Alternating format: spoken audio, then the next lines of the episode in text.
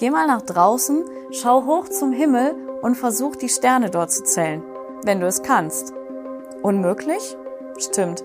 Zum einen ist es bei uns oft viel zu hell und wir können sie gar nicht so gut sehen und zum anderen, es sind einfach viel zu viele. Aber genau diese Aufforderung bekam Abraham, ein Mann in der Bibel, für den Sterne seit diesem Zeitpunkt sicher eine große Rolle spielten. Aber warum sollte er so einen unsinnigen Versuch unternehmen? Sterne zählen, das ist doch unmöglich.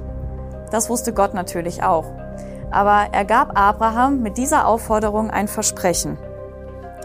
Darauf führte er ihn ins Freie und sagte, Blick doch zum Himmel auf und zähle die Sterne, wenn du es kannst.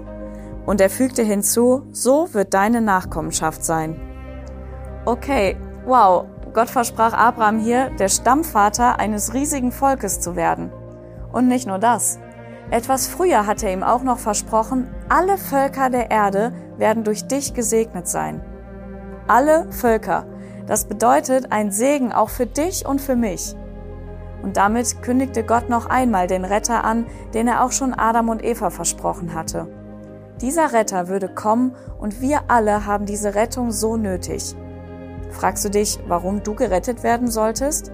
Schau dir mal noch den Anfang unserer Weihnachtsserie an, dann hast du einen besseren Überblick. Abraham auf jeden Fall war sich sicher, dass er diesen Retter nötig hatte und er glaubte daran, dass Gottes Rettungsplan das Beste war, das ihm passieren konnte.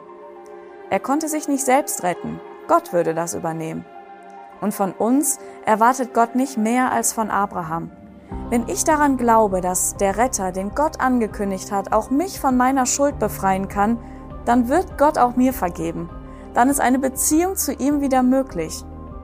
Du wirst in den nächsten Tagen noch viel mehr über diesen Retter erfahren. Geh doch mal wenn es dunkel ist, nach draußen und versuch die Sterne zu zählen. Kannst du dir vorstellen, dass Gott sein Versprechen wahrmacht?